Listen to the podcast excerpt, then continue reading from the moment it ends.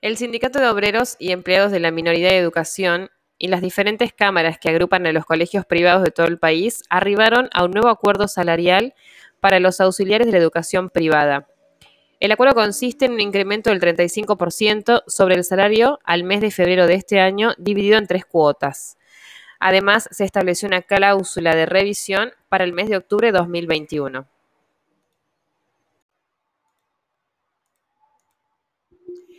Se vence el plazo especial para la registración de contratos de locación de inmuebles.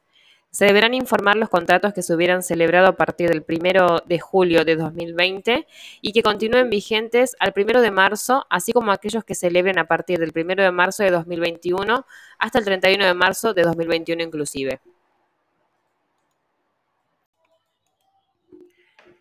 La IGJ oficializó novedades para fundaciones y asociaciones civiles.